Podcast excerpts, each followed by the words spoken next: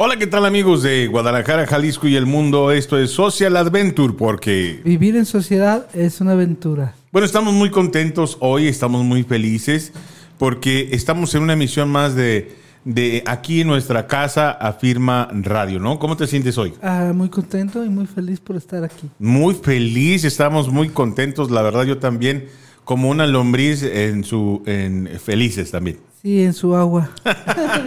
en su agua de chocolate, En su agua dice. de chocolate. Miren, estamos muy contentos porque, bueno, recibimos la noticia de, de- nos mandaron el reporte.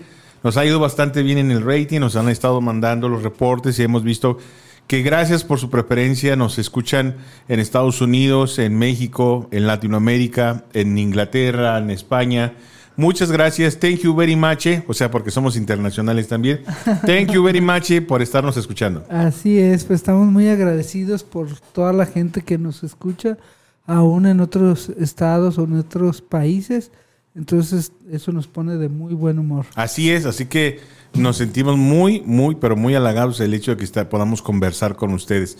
Y fíjense, este, pusimos un tema hoy, se llama Sin Miedo. Eh, esto es muy importante porque antes de comenzar yo quisiera preguntarte, ¿qué es el miedo? El miedo es lo que nos paraliza, ¿no? El miedo es el sinónimo a tenerle desconfianza o a tener un sentimiento en contra de algo. Eso es muy importante porque el miedo es una emoción o un sentimiento. Un sentimiento Seguro. que se siente. Bueno, una emoción también, porque el miedo te da emoción. O ese sentimiento o esa emoción. Puede ser emoción. No sé, pues tú me tienes que decir. Ay, ¿Emoción o sentimiento? Es emoción. Emoción. Efectivamente, el miedo es una emoción. Un sentimiento es una emoción ligada a una cosa, animal o persona. Las emociones ligadas a animales, personas o cosas se llaman sentimientos. Por ejemplo, el, enamoramiento es un sentimiento. Me siento enamorado. Me siento con rencor, con ira, que son emociones, pero cuando tienes ira a qué? A una persona, a, un, a, la, a la sociedad. Cuando las emociones se ligan con un animal, persona o cosa, pues entonces hablamos de un sentimiento, o sea, es un proceso en el cual se liga a algo en lo específico. Oh, qué interesante. Todos los días aprendemos algo Sí, nuevo. entonces esta emoción, el miedo, eh, precisamente puede hacer, eh, sur- puede surgir de un sentimiento a estos elementos. Hablemos de las fobias. ¿Alguna vez has oído de las fobias? Sí, algunas personas, por ejemplo, yo he escuchado que dicen que tienen fobia a las alturas, fobia al agua, fobia al, al encierro, Al trabajo, fobia al trabajo, a la escuela, fobia a la escuela, hablar en público, fobia a hablar en público, exactamente. a manejar. Sí, hay gente que tiene fobia a manejar. ¿Cómo te ha ido con las experiencias cuando ha- has enseñado a manejar a alguien y que esta persona tiene miedo? ¿Cómo, cómo, Ay, cómo? no, yo no soy- Platícame esas experiencias porque yo creo que tenemos muchas experiencias. Yo no soy muy específicamente cuando vamos a manejar, a enseñar a manejar, porque la gente que tiene miedo, híjole, ¿cómo nos hace pasar, amigo? Ay, no, yo he tenido de todo, amigo. De todo. Yo no soy muy bueno para enseñar a la gente a, a este a manejar, porque por ejemplo, alguna vez quise enseñar a un chavo y casi chocamos, amigo. ¿Qué, qué, qué es lo que hacía él por miedo? ¿Era, ¿Tenía miedo o qué? Sí, tenía miedo, le agarraron los nervios y si yo le decía frena, aceleraba y si yo le de- decía a la izquierda, se iba a la derecha. O sea, perdió todo conocimiento de Todo sentido con- común. Todo conocimiento de sentido común por los nervios. Y íbamos en una calle y le dije, vas a dar vuelta a la, a la, a la izquierda. Y él dio vuelta a la derecha. Entonces, pues la calle era sentido contrario y entonces dos carros que venían por no chocar con nosotros, uno se subió al camellón y el otro quedó, quedó volteado y, y- y este chavo todavía no frenaba. Tuve que yo dar el volantazo y, y frenar, y dar el volantazo y frenar para poder evitar el accidente. Qué tremendo, man. O sea, el miedo lo que puede ocasionar que nuestra mente no funcione bien, nuestros sentidos nos funcione bien y como al principio dijiste, quedamos paralizados, pero cuando estamos manejando. Sí, cuando estamos manejando. Y, y otra de las cosas que vemos el miedo es diferentes acciones, por ejemplo, miedo a hablar en público. Ese yo lo tenía, yo tenía miedo. a No hablar te creo. ¿Cómo ven que, que Armando tenía miedo de hablar en público? Y la verdad yo no le creo. Sí. Ni tantito, amigo. La verdad que era tan difícil para mí porque tenía como muchas ideas de lo que iba a decir y cuando me ponía al frente y agarraba un micrófono, de repente todo se me olvidaba. Se te iba la onda. Todo se me olvidaba y ya nomás saludaba. Hola, buenas tardes, ¿cómo están? El miedo a hablar en público, pero también hay miedo para hablar con una específicamente persona. Sí, también tenía un conocido que, eh, que me daba mucho miedo hablar con él. Conmigo. No, no. Conmigo. Yo no te doy Tú lo conoces. No, ¿Ah? hasta eso que tú no me das miedo. No me dejas hablar, pero no, miedo no me das. no, te, no te doy chance de conversar, pero no te doy miedo. No, pero miedo no me das. Ah, amigo. Es porque somos amigos y aquí es muy importante, por ejemplo, cuando uno, como yo soy doc- docente, crear una atmósfera de, de amistad, de amor, de cariño, en el cual eh, nosotros podemos dar confianza a las personas para que podamos disminuir el miedo. A mayor control de las cosas, a mayor información, a mayor confianza, menor temor. Eh, El miedo es el resultado de no saber qué va a pasar, la incertidumbre. Y cuando y se potencializa cuando la mente nos hace una mala pasada, porque la mente comienza a, a procesar cosas que no están y los empieza a potencializar. Miedo de cómo va a actuar la persona, qué va a decir, eh, se anticipa a cosas que nosotros pensamos que va a suceder. Se va a enojar, nos va a gritar, voy a perder su amistad, no me va a dar la oportunidad, me va a cerrar la puerta. Entonces, la mente siempre nos da una mala pasada. Tenemos que trabajar con el proceso de nuestra mente porque nuestra mente generalmente es la que determina nuestros actos cuando nos hace, cuando ella empieza a dar por asentado algo. ¿Alguna vez has dado por asentado algo en tu mente? Sí, sí, por ejemplo, alguna vez que, que quería hablarle a una chica, pues yo daba por acertado. Amigo, que- te está viendo tu novia por tu celular. Ay, sí, pero- Mándale, mándale besitos. Saludos y besos. Eso. esposa que está ahí. que tronaron. Que está ahí en, viéndonos como siempre. Hoy no nos ha mandado saludos. Sí, cómo no, sí, Saludos dice. Armando y Fran. Sí, cómo no, ahí dice. Desde acá lo estoy viendo. Te está y luego estás hablando ahí de las exnovias, man. No, no, no, no. Era cuando mi esposa iba a ser mi novia. Ah, ah. Cuando iba a ser mi novia, era mi amiga apenas. Ah, bueno. O sea, entonces- tenías temor de hablarle. Sí, tenía temor de decirle que, pues que si se quería ser mi novia o no, no y, te- sabía. y- y titubeabas. Sí, varias veces titubeé y como que lo tuve como, como unas dos semanas de antes de, ya quería decirle, pero no sabía cómo. Eh, El miedo te, te hacía como no pensar bien. como que sí lo decía, pero por el mismo nervio lo decía como bromeando. Y mi esposa, ja, ja, ja, y me hacía así de veras. Dice, ¿cómo, cómo le hacía? Ja, ja, ja, y me hacía así como- Tienen que ver ese video. Dice jaja y se mueve muy chistoso Armando. Así me decía mi esposa, me decía, ay, qué, qué bromista él. Y yo así, Pero así jugando diciendo, eh, anímate. "Ey". Sí, así me decía, ja, ja, ja. Y yo así, todo nervioso, todo asustado. Pues el miedo precisamente es un sentimiento que debemos manejar de manera inteligente para poder gobernar sobre él y no el miedo nos gobierne a nosotros. Tenemos que tener la prudencia y saberlo manejar y a medida que nosotros vamos a practicando, la práctica, por ejemplo, para el caso de los que hablamos en público, para el caso de que tenemos que hablar con una persona, la práctica nos ayuda al dominio de, de nuestras habilidades para poder perder el miedo. Otro de los elementos que nos ayuda a perder el miedo es el entrenamiento. Si nosotros somos entrenados, estudiamos y empezamos a tener pequeñas prácticas de pequeño a grande, pues no nos va a dar temor hablar en público. Porque cuando tenemos que tener cuidado cuando nosotros empezamos a hablar en público, en el caso específicamente de este caso, eh, perdón, en este caso de este caso, en- en- en- precisamente en el caso de hablar, porque cuando nosotros no tenemos cuidado, pues resulta que puede ser un evento tan traumático que nuestra mente conserve esa idea tan frustrante y que se, se, se conciba como un problema y después sea como un trauma. Sí, sí, es muy, es muy difícil porque yo he visto incluso pudiera uno pensar que no sucede, pero también yo la primera vez que hablé en público ni siquiera mi voz me gustó, hermano. ¿Ah, sí? Sí, hablé en un, en un programa que teníamos para las colonias. Nosotros ayudábamos a las colonias, les llevábamos despensas y todo eso. Y había como 300 personas, amigo. ¿Ah, sí? Y yo empecé a hablar en público y sentí feo esa vez.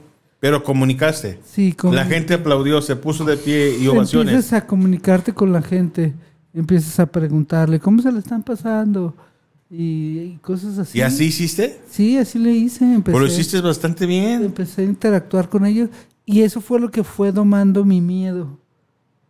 Domándolo porque cada que iba a pasar pues me sentí otra vez la misma, como la misma miedo que yo tenía, pero a la vez el mismo nervio, pero cada vez que lo iba haciendo y lo iba haciendo pues se iba bajando, el- el- iba fluyendo más mis palabras y sobre todo conectando más con la gente.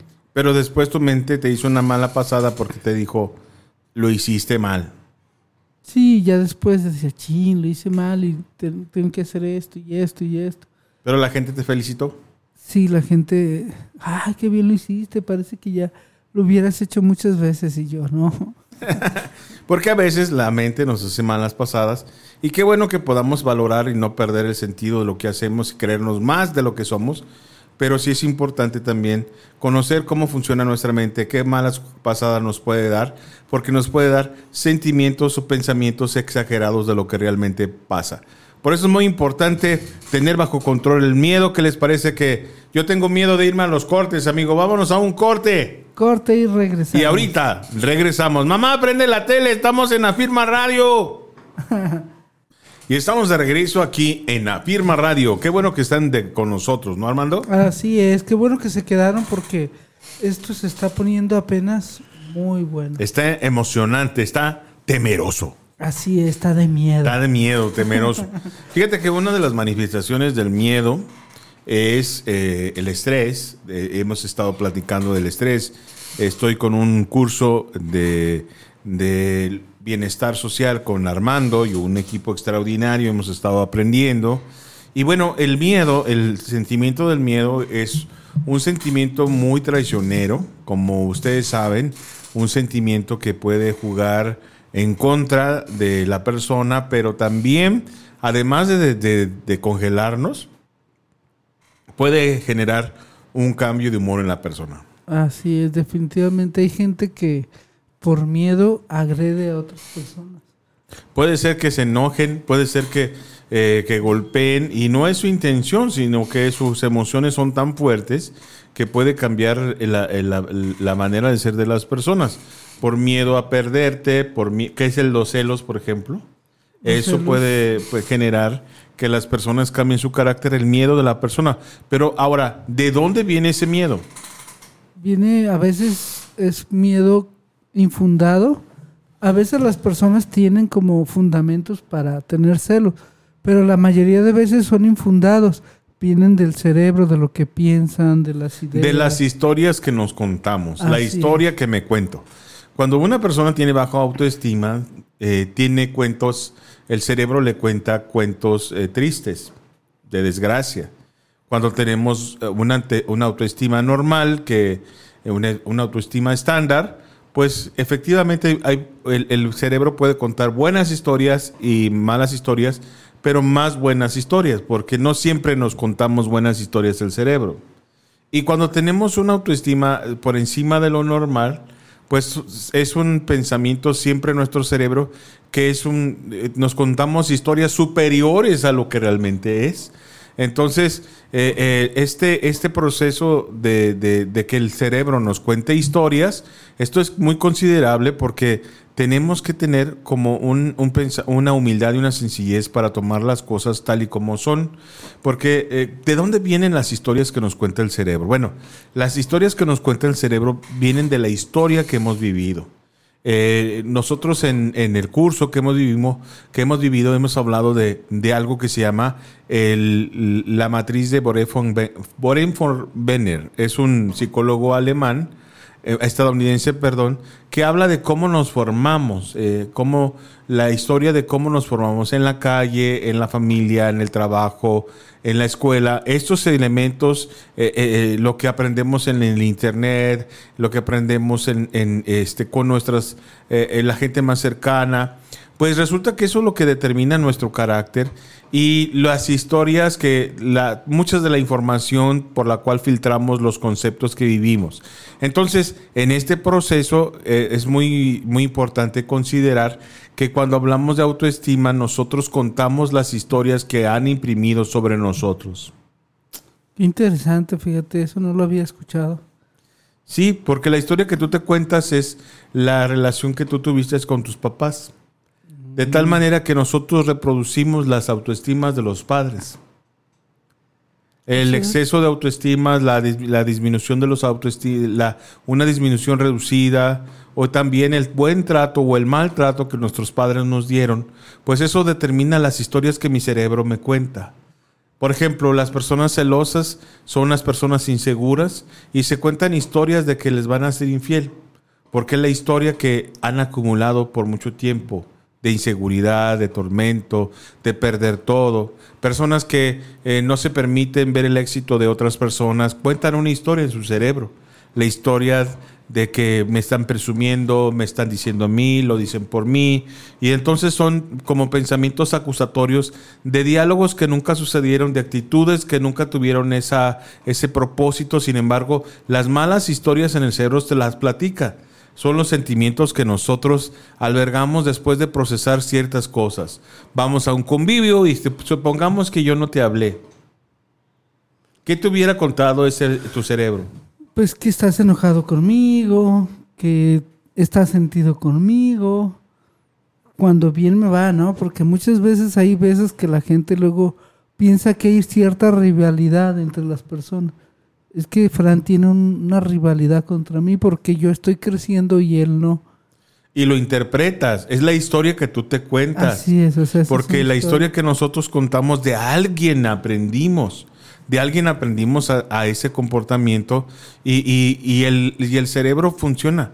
Ahora, no significa que el cerebro eh, es como, es como independiente. Si alguna, de una manera sí, porque hay pensamientos que vienen, que lo hace y, que vienen a nuestra conciencia y podemos discernir si lo tomamos o no y nos cuesta trabajo. Pero estas historias han sido construidas dependiendo del, del, valor que nosotros tenemos de nosotros mismos y el valor que otras personas nos han ayudado a construir de nosotros. La falta de abrazos, la falta de, buenos, de, buenos, de buenas eh, frases de, aceptación y de cariño, el, el, la la, falta de aceptación, la falta de darte un tiempo, la falta de, darte confianza, la falta de darte constantes, eh, eh, ¿cómo se llama? Eh, mensajes positivos o, o, de reconocimiento o exagerados. Y ahí comienza a, construirse los pensamientos que nosotros nos contamos. Por ejemplo, los que tienen un exagerado pensamiento de sí mismos es que alguien eh, los ha chiqueado, son eh, niños, niños consentidos en los cuales les hemos contado historias exageradas. Nadie es como tú, nadie lo ha hecho como tú. Y entonces pensamos que así va a ser en la vida real. Y vamos a la escuela y queremos lograr eh, eh, eh, esa capacidad que se nos ha hecho por mucho tiempo, pero nos han mentido. Y no significa que no tengamos la capacidad, sino que en el proceso ya de la vida normal, mucho tiene que ver constancia, trabajo, esfuerzo, dedicación y aprender de los errores. Sin embargo, cuando nosotros vivimos estas crisis, bueno, eh, y estamos acostumbrados al éxito total, las calificaciones, que ahora vamos a regresar a la escuela, y muchos niños viven por sacar el 10, pues cuando van al, al terreno universitario, en la práctica universitaria, se frustran porque ya no hay a quien convencer de nuestras calificaciones, ya no hay actividades que entender, sino que se necesitan habilidades de liderazgo que desarrollar para poder entrar al juego de la práctica. Eso es lo difícil, porque la mayoría de personas le cuesta mucho trabajo. Por ejemplo, yo he escuchado a muchas personas que de repente entran a la prepa, a la universidad, como, como tú lo bien lo mencionas, y de repente ellos dicen, no, es que aquí no me hallo. Y son personas que tenían muy buen promedio en la primaria, muy buen promedio en la secundaria, pero llegan a la, al nivel de la preparatoria y entonces ya no se hallan Porque ya no hay ese... Ese reconocimiento y esa facilidad de conseguir las calificaciones que antes conseguía. Así o del grupo, o también el, el grupo cuenta. Pero lo que hablamos es que nosotros, nuestra mente se puede programar de acuerdo a las actitudes que nuestros padres tuvieron con nosotros y, la, y el exceso de, de afectividad o, el, o la escasez de afectividad en el proceso. ¿Cómo será la autoestima de una persona que nunca le felicitaron? Baja. ¿Y qué se contará la historia en ese cerebro cuando sucede algo que no interpreta? Pues se siente decaído. Por ejemplo, usemos el mismo caso. Supongamos que tú eres una persona que nadie en la vida o pocas personas te han dicho, te han felicitado. Entonces, resulta que yo no te hablé. ¿Qué historia te contarías además de las que dijiste? Pues que siempre pasa lo mismo, siempre soy un fracasado, porque son cosas que se ¿De vienen quién sería culpa? Pues tuya. No, no, pero ¿qué, qué te contaría el, el cerebro? ¿De quién sería culpa? Pues de mí, mía. ¿Qué hice mal? ¿Qué hice mal? Inmediatamente un argumento acusativo. Acusador. sin preguntarnos de una manera ecuánime qué es lo que pasó, qué es lo que tiene. Quizás me dieron una mala noticia, quizás me dieron un di- un diagnóstico terrible, quizás me estoy divorciando, quizás me siento enfermo. No necesariamente las eh, caras, las formas dicen lo que dicen ser. Así es, porque muchas veces, como dicen por ahí, uno cree que el mundo gira a nuestro alrededor, cuando pues no, en realidad muchas, hay muchas atenuantes o muchas circunstancias las que pueden estar viviendo otras personas que nosotros pensamos que es contra nosotros. Así es, por eso es muy importante que aprendamos a tener un buen, eh, podamos a construir una buena autoestima y aprender a tener buenos pensamientos y a contarnos buenas historias. El cerebro eh, tiene dos, em, las cosas, eh, hay dos, dos cosas que tenemos que considerar cuando hablamos de, la- de las historias que nos cuenta el cerebro. Las cosas no son tan malas como parecen, porque cuando vamos a, vivir algo, el cerebro te dice, te dice el extremo. Por ejemplo, ahora que los que se van a vacunar, la gente empieza a tener miedo por la vacuna, pero por el piquete. Empieza a pensar que va a ser algo terrible, Que va a ser muy doloroso. muy doloroso, que va a tener todo lo muchas que dicen. Y cuando lo viven, se dan cuenta que no fue tan así como pensaron.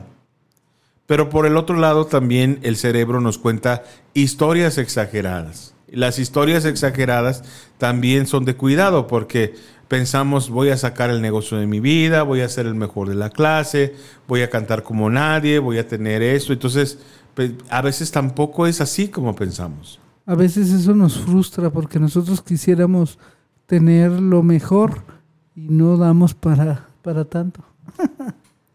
Ahora, eso no significa que se terminó el proceso. No. ¿Qué necesitas? Constancia, Dedicación, dedicación, perseverancia, esfuerzo, mejorar la práctica y a veces conocimiento. y a veces cuando un juez te va a juzgar, pues no, pues tiene sus maneras de ver. Entonces, generalmente grandes artistas han hecho este eh, eh, lo que se llama como las entrevistas de, de los cantantes, ¿verdad? Les- Los castings y, y generalmente las grandes artistas, mm, casi la mayoría, todas las eliminaron.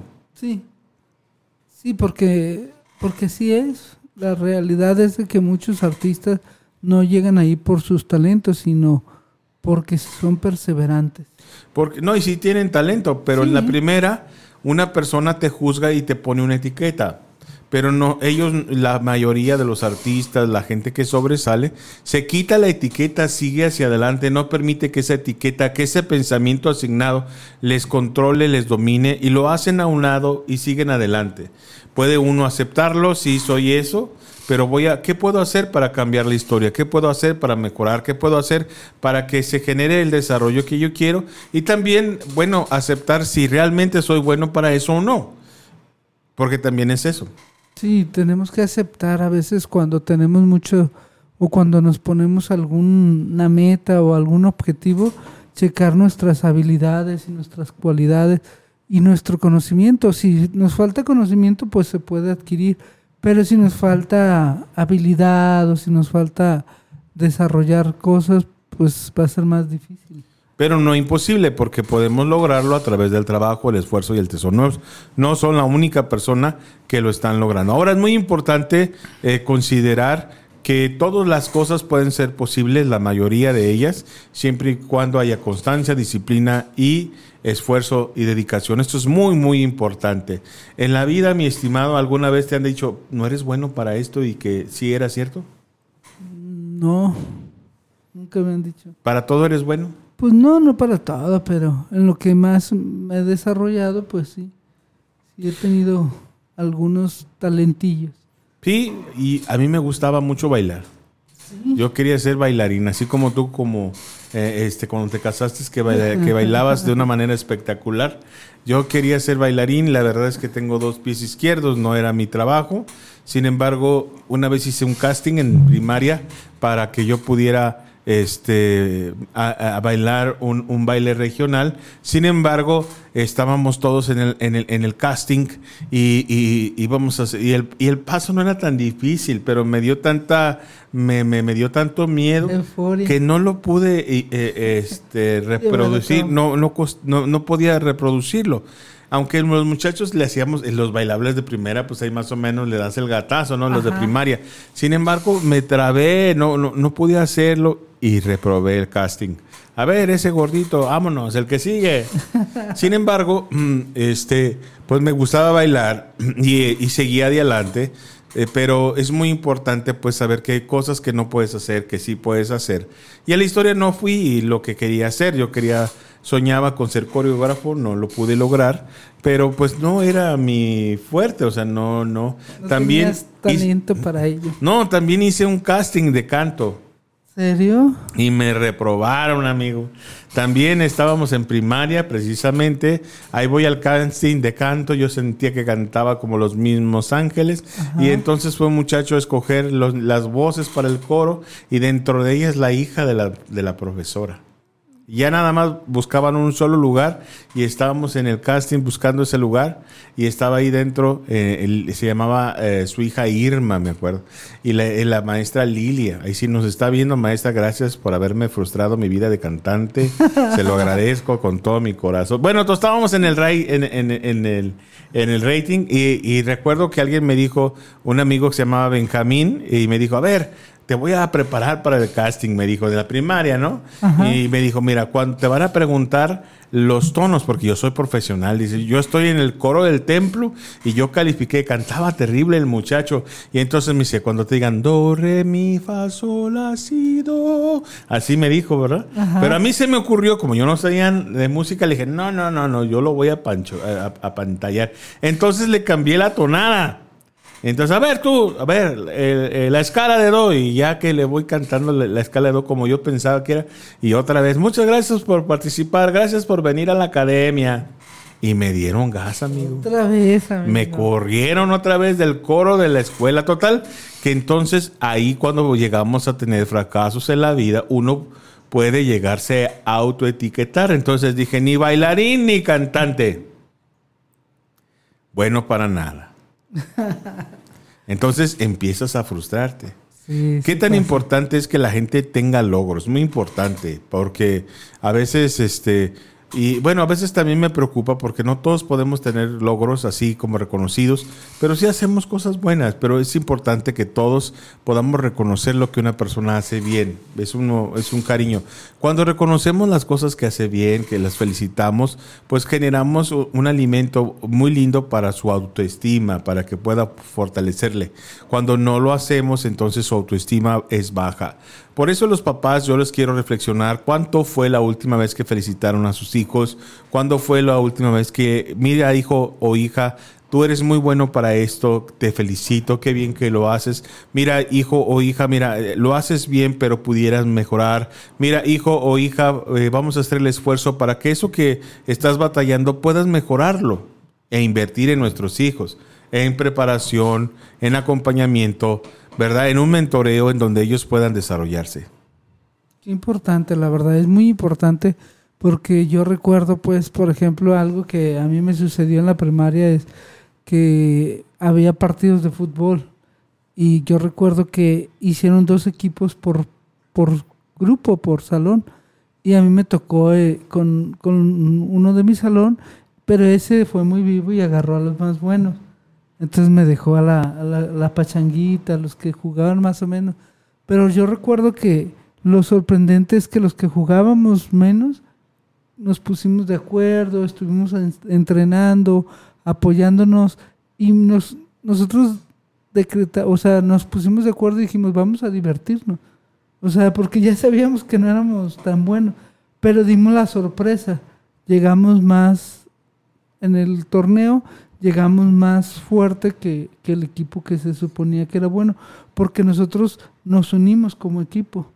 Y eso nos ayudó, aunque éramos malitos, pues nos ayudaba a protegernos, a cuidarnos, nos protegíamos y cuando podíamos sabíamos quién podía hacer ese gol.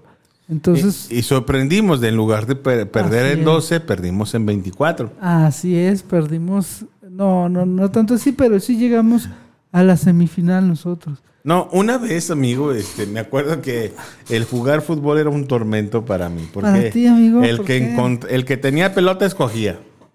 El de la pelota escogía los equipos. Yo siempre quedaba al final, amigo. Siempre te bueno, te lo doy así como... Ni, ni bailarín, ni cantante, ni fútbol. Pero bueno, por lo menos supe hablar y estamos aquí en la firme. Por lo menos sube, pude hacer amigos y eres mi amigo. Así es. Y bueno, para algo sirvo.